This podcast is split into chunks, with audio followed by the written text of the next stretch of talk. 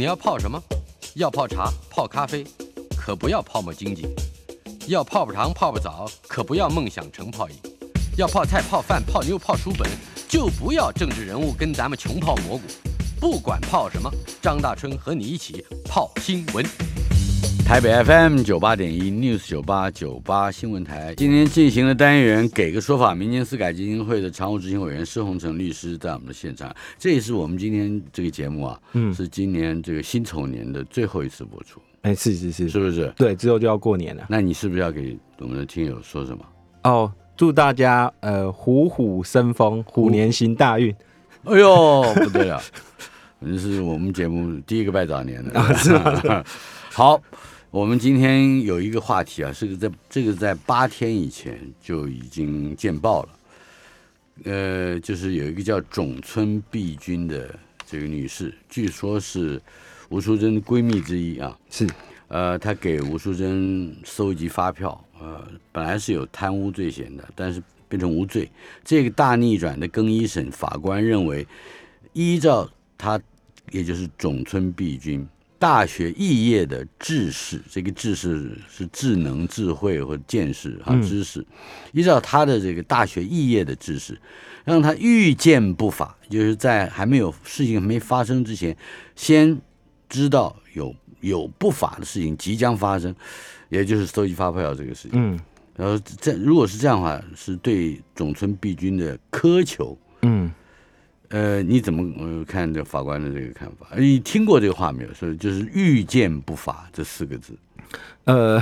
这这这个这个新闻是我今天我先第我比较没有注意到，但是我是也第一次遇见说听到说法官会有所谓的“预见不法”是苛求。在我们就我自己的的的理解里面的话，在我们法律刑法十六条有规定说，有正除有正当理由外，无除有正当理由而无法避免者外。不得因不知法律而免除刑事责任，不能说用不知者不罪来脱罪。对你，你不可以说我我不知道偷窃是犯法的，所以我进去偷窃。帮人收集发票是这个是这个不法是已经发发生了，呃，已经已经不法挪用了，再去凑发票，那怎么叫预见呢？预见是说我嗯明天会不会出车祸，或者后天呃印度神童说的这个股票会不会崩盘？嗯嗯嗯，就是说，其实就就就。就我自己来讲，假如说套个套个自己目前常常看的这种人头账户的案例，好了，我们把人头账户出借给别人，不管我们是在工作上，有些可能是在就业的时候，因为，诶，就诈骗集团跟他讲说，你就业你必须要提供一个什么账户给我，那我丢就是我借人家账户的时候，那。目前实务上来认为，就认为你只要出借账户，你的你的就会有可能涉及所谓的不法，除非我们的说的未必故意，因为可能会被人拿去非法使用。那像收集发票这种行为，你拿给人家去做做报账的话，其实你也知道说这个发票是你在使用，不是别人在使用。然后拿你的发票去做报账的动作的话，某方面它就是不是一个我说合情或合法的事情。嗯，可是呃，但法官是认为说，要他所谓的预见不法，是说他不会预见那个呃。吴淑珍女士拿去拿拿这个发票去做所谓的呃去请你做报账，对，去报账去请你个勾交。可是我是说，他也知道说这个发票本来就不应该。对啊，这发票比如说是他向他的朋友借掉的，对啊，或者你不要这个发票，有这是买什么内衣的，那是买泡面的，那怎么大家拿去报账？那这个明明知道内衣泡面不是吴淑珍要的用的嘛，对不对？对，就是说这个明明就不是。吴淑珍依法他去支出的这个款项，他拿别人来报的话，这这个到底能不能说是可就是预见不法是一种？所以这法官明明白白就是在护航哦。哎，这个我不能肯定，我只是说，那那不然他这样这这样判不是很非常非常嗯没有没有尝试？应该说以新闻报道来讲，所谓的预见不法是苛求这几句话来看的话，这个是。我比较少看到最高法院用的一一种方式。那假如说你欠缺，在我们法律上，你真的是针对这个法律是不是违反法律，你不呃就是不知道的话，就像我们刚才说的这个部分，它其实并并不影响你故意成立，那只是影响到你的罪责。换句话说，你的量刑上面可能会有一些调整，可是并不会影响到你犯罪行为成立。除非你可以很他这样让他变成无罪，就表示他的犯罪行为不成立了，对不对？就是因为他无法预见不法。或者说，这个预见不法是对他而言是苛求，所以他就等于无罪了，从贪污变成无罪。对，因为他就没有所谓的故意的存在。嗯，所以嗯，你觉得你是个少见？我就觉得你太客气了，明明是没见过嘛。哎这种法官没见过，真的没见过。应该说这个判决的写法我比较少，应该说我真的没有看过这种判决的写法。好，那那这个案子就这样定案了吗？应该还没有吧？因为现在是二审嘛，对不对？哎、现在是跟一审，哎，更一审认为，所以他可能还有上诉最高法院的空间。特侦组还可以，可是特侦组已经裁掉了。可是，可是检察官他还是可以上诉到最高，因为他只是跟一审的高院跟一审的判决，所以他有上诉到最高法院的空间。好，我们来反正做一个无无望的期待啊。呃，今天我们还有一个题目，宪法法庭第一场言辞辩论。这个言辞辩论的主题是取得原住民身份的争议，是吧？对好，我我先讲一下这个，其实呃，宪法法庭在一月十七号，这是我们第一场的宪法法庭。嗯那它其实视线的事实其实是有两个，也总共有三个申请人，不过大体上的视线事实都是一样，就是说，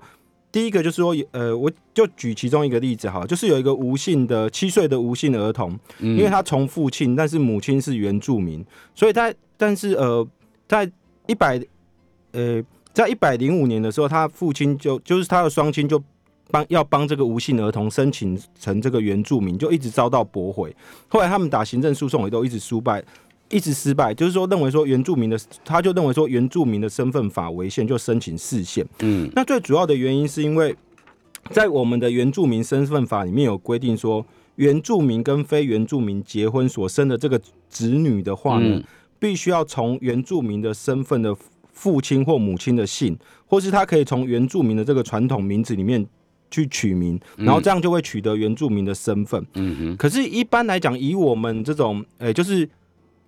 假如说汉汉，诶、就是汉人是父亲，然后原住民是母亲的状况之下，依照我们台湾比较传统的这种取名的方式，通常会重复姓。嗯所以他这个案子就他就是重复性，可是我们要求就是原住民身份法要求是说，你只要是原住民是母亲的话，你就是要从母姓，一一定的吗？是法定的就，对哦法法律就这样规定。然后他所以他们就会认为说，那为什么我们原住民的这种身份认同一定要符合你们就是就是我我我我我我既然有血缘关系存在，可是我就是一定要符合，就是说要取一个。呃，原住民父亲或母亲的姓才能认可我真的是原住民。嗯为什么不能从其他方面去做呢？尤其在这种原就是汉汉汉汉人是父亲，原住民是母亲的这种状况之下，嗯哼，一般来讲，你说说要去改成原住民母亲的姓来讲的话，在实物上是比较少见的啦。嗯哼，他就认为说这种其那实少见并不是不可以，对不对？对对对，他是可以的，禁止嘛。对，没有禁止。嗯然后只是说他们认为说，可是你要以以这种，诶、以原就是以汉人的这种姓氏来支配，说是不是有取得原住民身份这种连结的话，是对于原住民的这种取名的这种姓名人格跟平等权一种一种限制。也就是说我，我我为什么我是原住民血统？为什么我取一个汉人的名字，我就就我就不不再是原住民了？嗯哼，那可是，在原原委会，他们其实他们也有去做一些说明。他们认为说，原住民除了血统联系之外，他们认为说还是必须要一种认同的象征。然后取所谓用取名的部分，你取你原住民那一方，不管是父亲或母亲的话的汉人的这个虽然是汉人的姓氏，嗯，他认为也是一种原住民的表征，所以他认为是一种文化认同，他认为这样是是符合宪法的规范的。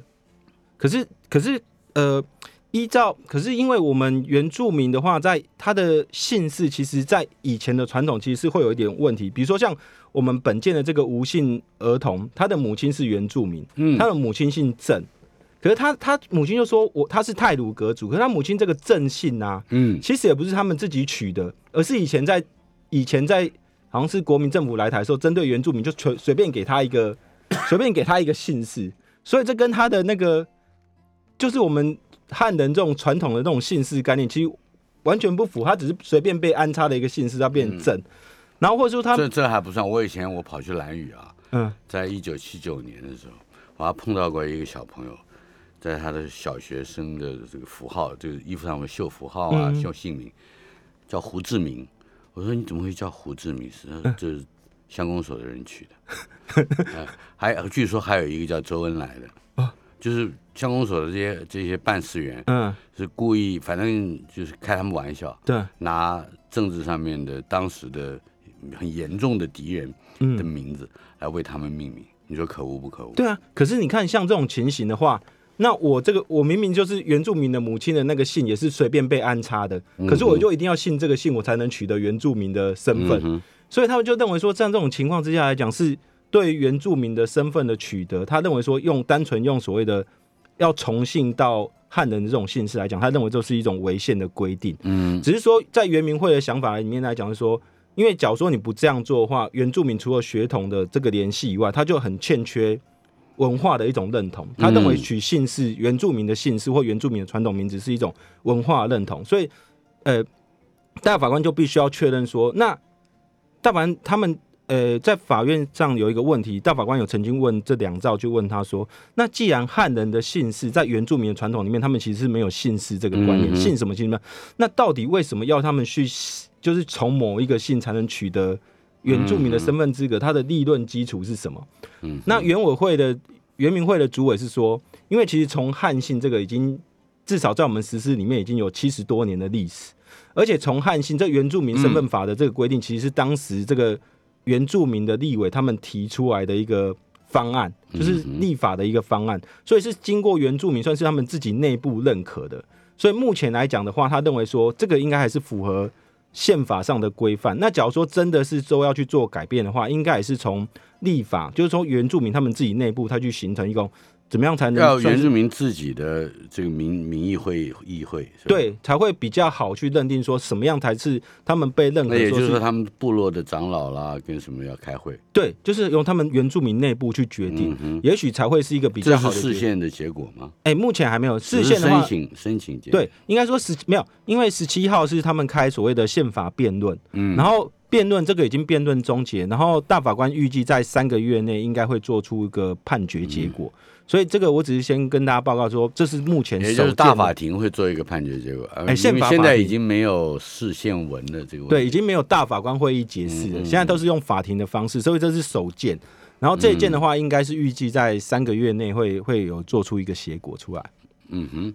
好的，接下来也是全民最关心的一个问题，我已经关心了很多年，但是好像天天还发生这样的事情啊，尤其是。是悲剧啊，不幸的悲剧，加重酒驾刑法，三读通过刑法修正案，嗯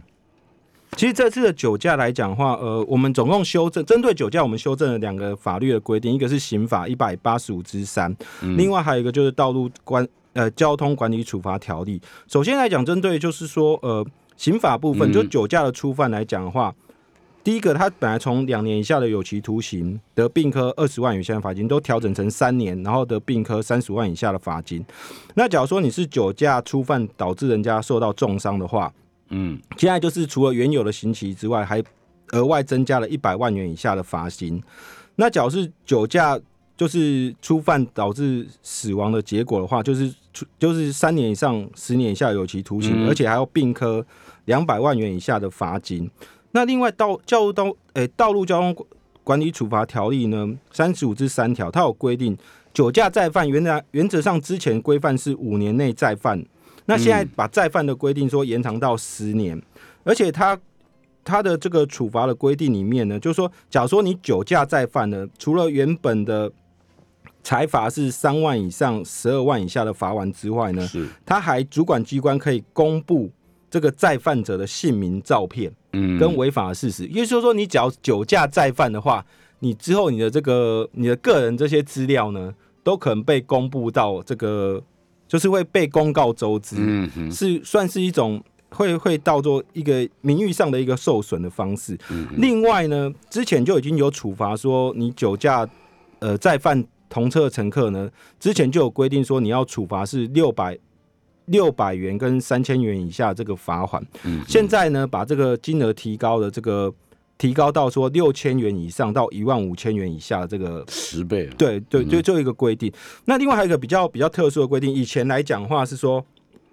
我们通常是说酒驾被要被抓到的时候，有没有？嗯，我们就是赶快去喝酒，然后说我我我是在我是现在喝，对我是现在喝，我不是我不是在喝，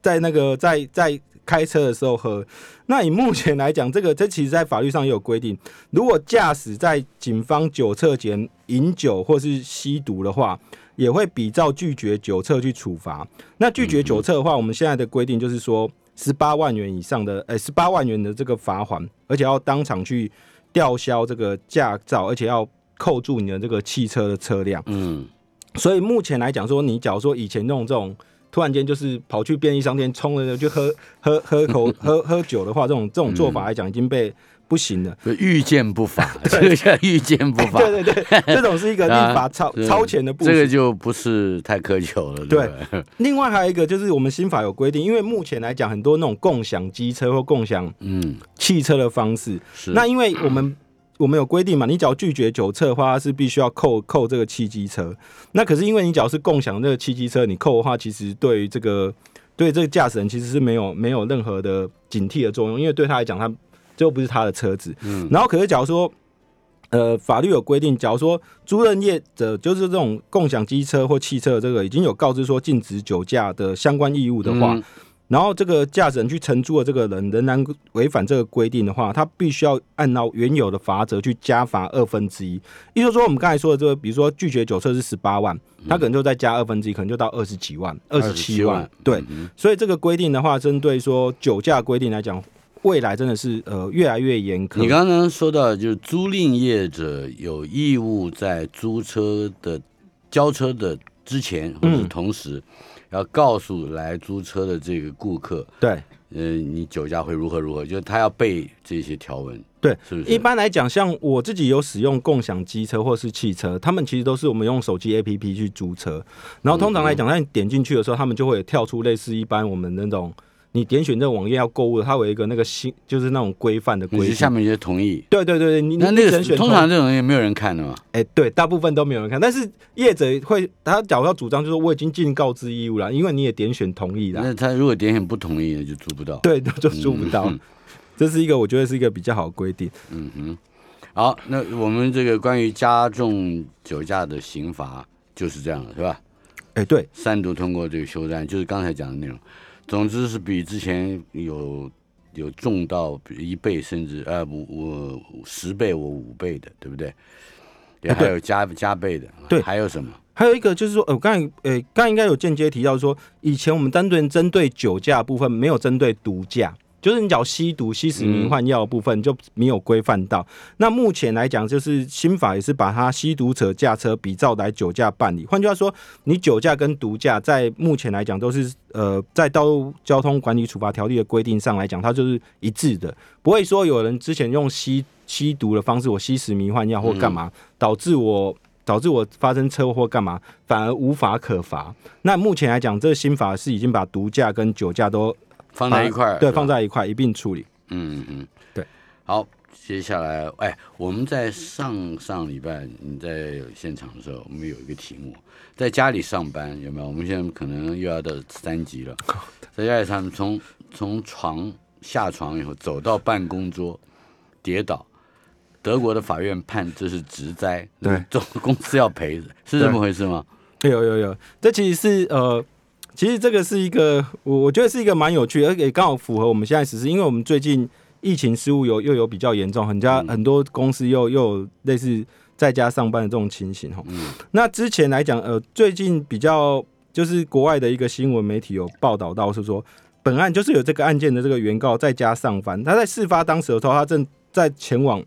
卧室一楼下下一层的这个办公桌上，但是他走到他，因为他就是要下楼梯嘛。然后他下楼梯的时候不小心呢，就滑倒，导致他的那个胸椎有有有有跌断的，哎，受伤了。嗯。然后当时他就主张这是职灾，然后要就是要去申请这个所谓的职灾保险，但是保险公司呢就拒绝理赔。嗯。然后法院当时德国这个一审跟二审，法院是判决的结果是职灾。对，因为说法院他们要认定说，我从就是从我的卧室走下一楼的这个下下一个楼层的这个办公室的话，这段路程到底算不算所谓的通勤？嗯，因为我们说的是通勤直灾嘛，这到底算不算通勤？他们的见解不同。但是联邦后来他们联邦呃联邦最高社会法院认为说，你第一次从床铺到家中办公场所的这个早上路程呢，是属于已经投保的工作路线，而且这个案例事实里面，因为原告通常事先没有吃早餐，就立刻开始在家办公场所工作，所以他认为说，当时这个原告确实是要去工作，所以这这个消息让台台湾，我们不知道台湾会不会依照德国法院的判例。来形成我们的这个判决啊。不过，如果真的是这样参考的话，需要倒一片你公司，你信不信？给个说法单元，民间私改基金会的常务执行委员施洪成律师在我们的现场。施律师，接下来我们一个题目：邻居啊，邻居有三辆机车硬停私有地半年，地主获赔三百四十五块，对，平均一天不到一块钱，对。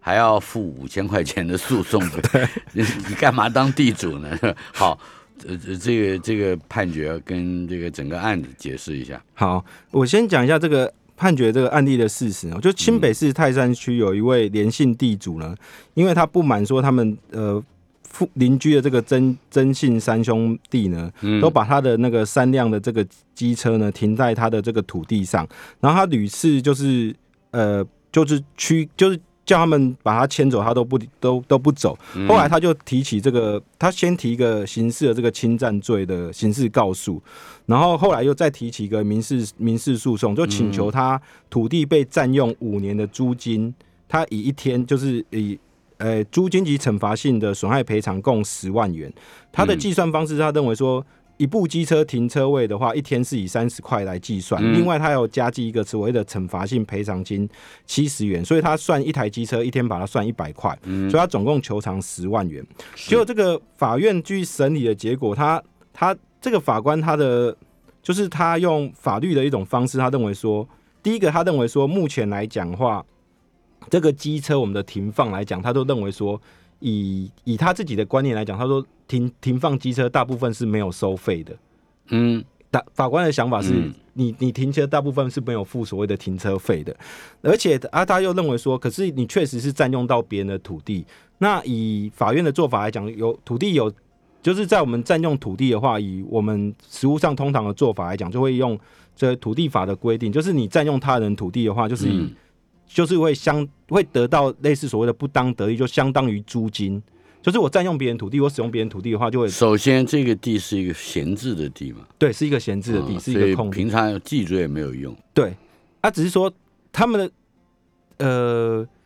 应该说这个土地的话，他们应该是因为这个连姓地主，他其实是四。呃，应该说他们这个土地是有四个共有人，他只是其中之一，他有四分之一的持份，嗯，所以我所以他们那个地可能就是闲置没有用，然后就被他们去呃被隔壁的邻居把它当做是使用，只是说在我们法律上，反正你占用别人的土地去使用的话，都会类似有得到所谓的租金的不当得利，因为你本来就不是你应得了嘛，嗯，那你使用别人土地就会有类似租金的这种方式，就法官即使就是因为没有付钱，所以这就算得利了。对对，因为你怎么样使用都会要给到钱。对，然后法官他他的这法官的做法来讲，就是他亲自到现场去勘验，嗯，然后勘验说你到底占用人家多少土地？就他就说这三个机车的话，占用的土地是四点三二平方公尺，嗯，然后每人占用三分之一的话，就是一点四四平方公尺，嗯，然后结果他他又他又用，因为对方是提出那个 Google 的那个照片，前后两端的照片，他认为说没有到所谓的。十呃五年或十年之久，你提从你第一张拍到的照片，跟你最后一张 Google 的照片来看，大概都侵占时间大概是半年左右。嗯，然后他就用这种，然后再以当时的所谓的，事实上，在连姓地主所提出的占用时间是五年啊，他主张是十年哦，那只是因为我们法律规定租金的话，最长的时效就是五年，你可以请求五年的租金的时效。嗯，所以说他只请求五年。那所以后后来用以我们法律的规定的方式，就说你要算所谓的不当得相当于租金的不当得利的算法来讲话，你必须要以当年度的申报地价是多少钱，然后再乘以你可能会再乘以一定的比例，最高是十趴，然后最低的话是按照就是说你脚很热闹的地方，我就给你。申报地价的十趴当做是租金，嗯，然后法院认为说这个地方并没有那么热闹，所以他以六六趴去计算租金，就算出来的结果呢，呃，反正这三个姐弟呢，总共要给原告就是侵占大概半年的话，要给原告的这个金额，连姓地主的金额总共是一百二十元、一百二十元跟一百零五元。嗯，这三个人加起来总共只要给所谓的三百。诶，三百四四十五块钱，对。但是这个案件比较特殊一点，就是裁判费的话，因为我们法律规定就是十万元以上叫小额诉讼，他的裁判费就是一千块。然后因为这法官又很认真去现场去勘验，然后又请了那个地震去做测量，然后测量的这个结果呢，又需要四千块，所以你总共行政的费用总共要五千块。那因为我们法律规定就是说，裁判费这这都算是所谓的裁判费。嗯，那裁判费的不负担的话，按照法律规定就是说。按照胜败的结果去做判断，是。因为你本来请求十万，那我只只判给你就是三百四十五块，他就按照这比例去算说，那在法律的规定上的话，你，你们只要付所谓的裁判费的部分，五千块的裁判费，诉讼费了，对，就是诉讼费用，那个三个姐弟就是侵占人家三个姐弟，只要只需要付十七块的裁判费，然后所是。剩下的这个四千多块这个裁判费都必须要去地主，就是这个连姓地主要付。嗯，所以这连姓地主他的土地不但 被人家白用了，白用，然后你要付给国家四千多块。这个这好，这个故事到底对我们这些听广播的朋友有有一些什么样的教训呢？我我觉得我至少我我也想要知道，我我在这个故事里得到什么教育。比如说，我有块闲置的土地，最好让别人是随便使用。是这个意思吗？我觉得这这应该有两个层面，就是说这个法官就是两个层面，就是针对于法，就是一般这个这个这个新闻媒体见报之后，其实有很多人在讨论，他们会认为说这个法官明明在就会有一种浪费社会资源的方式，而且要违反经验法则，因为以一般来讲，一天的停车费三十块或二十块，一天的机车停车费，这其实是一一。就是一般人是可可可以接受，或是一般大概的费用就是这样子。可是你硬要套用法律的规定，是说我要去算出它占用的面积多少，然后用什么城市租金什么方式去做，你就违反了违反了一般的常情嘛。我一般停骑一般机车要停车费是多少钱？应该是按你的意思是说，一般的讨论是对法官不不友善的，是吧？对，他们会认为法官的这个判决其实是。呃，他在玩这个地主吗？就 是就是，我觉得他在玩人家。对，就是不知道他用什么方式。他因为有一个老师，呃，就一个有一个法律系的教授就提出这个他的见解，他认为说这样的法官他其实是违背经验法则，而且他认为说像这种裁判费的负担，嗯，毕竟是你先侵害，就是那三三个有人侵害到其他人的权利。那在法律上来讲，假如说这些，他这就颠倒黑白了嘛？对，就是为什么是我反而主张权利的人还要受到这种额外的惩罚？他的做法，所以他认为说这种方式的话，因为可是法官可能有一个心态，就是说你在浪费司法的资源，我就让你知道一下，官司不是那么好打。哎，也许有他，他也许这他是有一种，妈，我是法官，我我被你我被你玩了，我也玩玩你。哎，我不知道是不是有这种现象，但是这一件很妙，因为这法官还有另外一个判决，嗯，他判决的那个案例事实是差不多，就是有人去。侵占了别人的停车位，是停车位哦，停车格被占，那个那个人就在那边等了他三个小时，嗯结果那个就是停车位被占那个这个车主啊，他就去告他，告告那个侵占他停车位的人，结果那个法官判赔他六十块，因为他说附近的停车场一小时二十块，我判他六十块，结果那个裁判费的部分他本来是一千块嘛，然后还有。一千块，结果那个那个去告人家的这个车主啊，他好像要负担九百多块的这个这个裁判费。就是这两个案子看起来，法官是在运用同一个新增的逻辑，是吧？对，就是。可是你会让，可是，在在我们以我的角度来看，我们很尊重法律。这个如果是从这个角度来看，法官似乎并不鼓励大家都透过呃这个法律的途径来解决争端，对不对？哎，打一架不就解决？你们打一架嘛，是吧？是不是？他他他是不是隐他隐藏的台词是这样？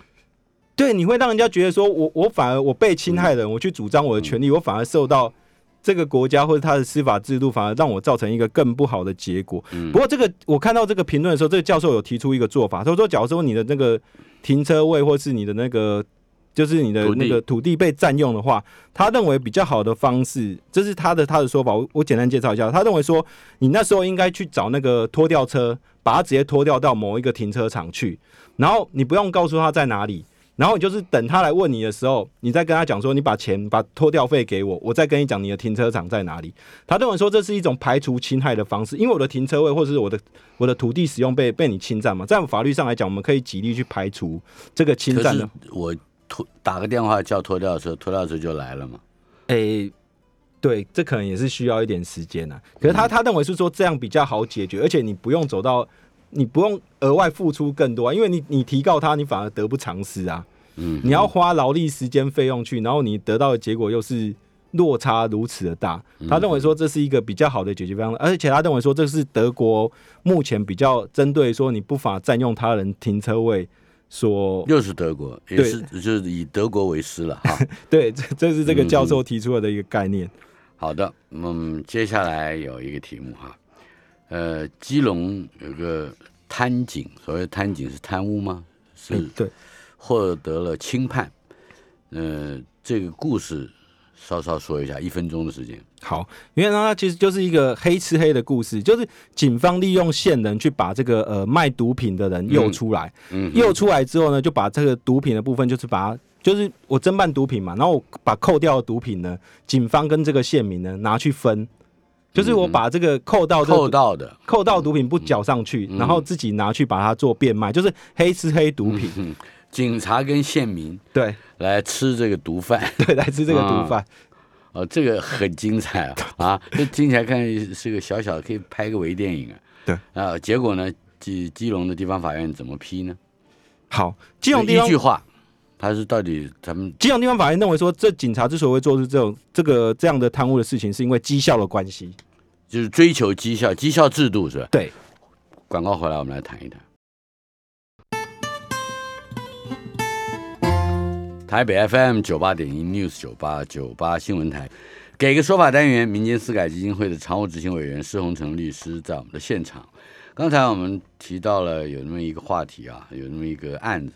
基隆。有一个算是已经犯了贪渎罪的警察，嗯，呃，他和他的县民引诱了一个毒贩出来，嗯，并且呃，然后把毒贩的那个毒品嗯扣在对扣起来自己卖，对自己卖，这个跟扭曲制制绩效制就是绩效制度的扭曲，或者说绩效制度害人有什么关系？有个屁的关系？好，其实其实应该是说。他们之所以会，因为他跟这个县民合作的方式，就是说我都是去找，有透过这个县民，嗯，去找各各式各样的毒贩，跟他讲说要跟他交易，然后他至至少他他其实不止一个案件，他其实是三个案件，嗯，然后把这些约出来之后，第一个他们就破案，他们就有毒品的迹象，然后扣到这个毒品呢，他可能就是量会变少。然后少的部分就是他们自己吞掉，然后拿去做变卖。这是他贪心，他这是他犯罪，这跟绩效制度什么关系？可是因为其实之所以会他之所以会认识这个这个县民，其实是因为远景当时他们的所长，应该说派出所所长要求他去做卧底，就在卧底的过程中，他就发觉说这个所长只只重视绩效，换句话他要是没有毒品的这个绩效，就是他一定要生出这些毒品的绩效来，他才能在所长面前当所谓的。呃，绩效的红人，他才会被当所长，他会当做是一个人的看待。以以这个新闻有了绩效不不不予以奖励，那也不算是对于实际执行员远景的一个好的对待。对，可是可是这个这这几个其实这几个远景有提出哈，说假设说我假如说我没有做绩效的话。他们假如说没有达到绩效的话，他们就会冷言冷语的对待这个人，会甚至会跟他讲说：“你只知道养狗，是个废人。”然后甚至呃，还会有人家说：“假如说我没有达到这个绩效的话，他就会所长就会对他好啊；绩效不好的话，就会对他不好。”嗯，然后甚至有说，就是说，假如说你绩效好的人，他在这个勤务的分配上的时候，还会受到不同的对待。嗯，换句话说，你绩效好，我给你鼓励当然是 OK。可是假如说你绩效不好的话，就是他们会受到类似一种。某方面是一种，我认为是一种霸凌的。不管是冷嘲热讽、冷暴力，或者是刚刚你用的这个字霸凌，嗯嗯嗯，这个应该说是呃主管啊，这个派出所或者是这个分局的主管的问题嘛，对吧？对，呃，这是他们的态度。但是贪渎的人是谁？贪渎人不就是贪渎的人吗？对不对？为什么？而且这个扭曲，所谓的扭曲绩效制度。所谓的扭曲，应该是在这个长官本身的性性格或人格上，嗯，出现了这个瑕疵嘛。对，那这个也跟你黑吃黑没有关系吧？哎，一不是一码归一码，不是吗？对，可是说。只是说，法院在这个量刑的时候会考量到说，为什么他们会有这个动机去做这个事情。所以，金融地院是认为，呃，这个贪渎的警察，呃，是情有可原吗？对，应该说贪渎还情有可原？不是，应该说他们就在长期长官这以以基隆地院这个法官的立场，他他他们是认为说，他们就长期被长官用这种绩效的制度去类似这种。冷暴力或这种方式的话，他们会迷失，他们会忘记他们警察的初衷，其实就是我在做这个任何的所谓的绩效制度，应该是透过合法的手段去取得绩效。可是他们现在的取得绩效的方式都是我用非法。那现在这个法官在包庇一个一个贪渎的，我说你这是包庇，让他们不但贪渎，还变成妈宝。哎，应该说。哎，其实不是哦，应该说这个法官他反而认为说，其实真正的问题是出在以他的看法来讲，因为他认为说是出在那个所长，只是他没有证据。为什么来说？是因为他们这这三个远景啊，之前被警察去就是被警察发现这种事情的时候，嗯他们都以这三个远景都以自首来处理哦。因为在法律上，假如说我们自首并缴出犯罪所得的话，他们其实是会有在减刑二分之一的。可是很一个比较特殊的问题是说。当时这个远景他们在自首的时候，在我们法律上来讲，你自首，假如说我涉及到毒品或是贪渎的话，你的手机一定会被查扣。可是当时这个，当时这个三个远景去报他们自首的时候，他们手机都没有被查扣。然后等大概是过十天之后，他们远景才报检察官去侦办案件的时候，调去去查的时候，发觉这三个远景的手机的通联资料全部不见，然后把这所长的手机。因为他们是说都跟所长自首嘛，把这所长请这所长提供他的手机资料之后，发觉他只有跟第一个就是有一个比较主要的这个嫌犯的这个通联记录存在，后面另外两个的通联记录也都不见了。嗯，然后所以这个法官反而后来是查了。调了，呃，把他们所有派出所远警大概四十几个人全部调出来问，就问问问问完之后，这三个远警才否，就就才撤回说他们自有自首的说法。其实他们是被发现，他们不是自首，是远警里面官官相护，所以这其实法官反而是不算是轻判。那只是说法官真的在量刑的时候，他可能就觉得说，他们之所以会做出这些事情，可能确实是因为。绩效制度使他们迷失了，所以当时这个法官他认为说，警方的绩效制度只要再不改，仍然是以所谓呃不以合法的不以合法的手段当做是绩效制度评价的标准，而是你只要用任何手段，你只要有绩效，我就让你有得到一些好的利益。那这个案子发生以后，或者说这个这嗯。基基隆的地方法院这这样批驳这个案子，说是扭曲绩效制度害人等等，这样完成了这个结论。有其他的法律人，就像你常常引用的，来提出说如何改善，或者是更改弦更张，针对这个绩效制度。哎，应该说有。我其实我们下面本来要报道，呃，要就是要讲的另外一个新闻，就是我们司改会之前，呃，最近因为那个。高雄市警察局他们要求，就是说，他们旗下这些警察同仁呢，都必须要有所谓的新闻的这个绩效，正面新闻的绩效，嗯，而有违反侦查不公开的这种情形。当时呢，呃。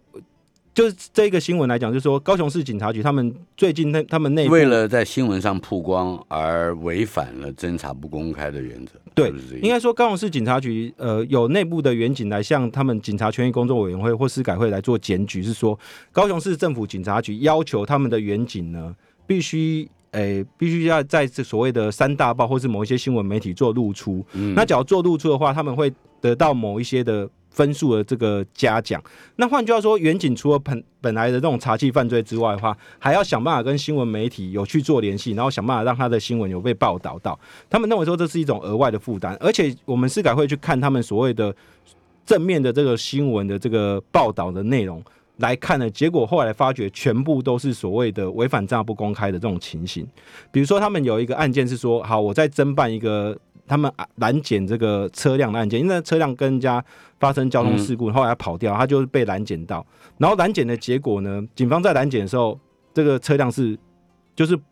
拒绝下车，嗯，受检，然后他还跑掉，结果警方就把这个密录器的画面去做公布，嗯，可是，在侦查不公开的规范里面，其实像这种侦查中的影音资料是不得作为作为就是不得散布出去的，可是警方反而认为把这个密录器的资料当做是一个他们正面舆情绩效的这种表现，因为他认为这绩效，对他认为这是一个警表现警方很勇敢的这种机制，换句话说。在警方的这种绩效制度里面呢，你把违反这种侦查不公开的一个规范，反而认为说这是一个可以加分的一种事由。那整个扭曲了嘛？对，整个扭曲。可是更神奇的一点是啊，这个警察权益工会他们有发函去给这个警政署说，目前的绩效制度是什么？结果警政署他有回函说，自从在司改国事会议之后呢，他们就已经在所谓的。刑事合分制度就是他们的绩效制度呢，在一百零六年一月就已经废掉了。换句话说，在他们的你说绩效制度本来就不存在了，应该说他们在一百零六年一月的时候，把所谓的刑事合分制度还有侦查绩效配分，一百零六年一月的时候，按照他们的公文说法是已经废除了。嗯，换句话说，他们其实内部他们自己的公文上是说没有这个绩效制度哦。啊哈，可是这个公文一发出来的时候，我就有看那下面的那些警察去留言。大家都觉得说你你在睁眼说瞎话，怎么可能没有绩效制度？假如说真的没有绩效制度，就不会我们刚才说的这种，那就就也不会有有刚才前面讲的这个为了绩效去做什么，导致这种呃黑吃黑啊，或者是这种所谓的违反账不公开的这种情形。可是很明显，就警政署在我们的认知里面，警政署的做法来讲，完全就是，哎，在我看法是睁眼说瞎话，明明就是有绩效制度在，而且你还有评分。那结果，你公文里面你回了一个公文说，你们这绩效制度已经废除掉。所以司改会的这个该怎么样去进一步的曝光或者是导正？应该说，司改会的立场来看，司改会认为说，我们必须要在内政部成立一个绩效委员会，然后这绩效制度的评比不应该由警政方面自己人去承担，而应该有一些外部的专家学者进去衡量说哪一些东西才是法律应该说。绩效的评比的方式才是比较适当的，而不是由交由主管机关或是他们的主管去做自己来去做判定。好，非常感谢施洪成律师。呃，过年之后再见喽。好，谢谢大家。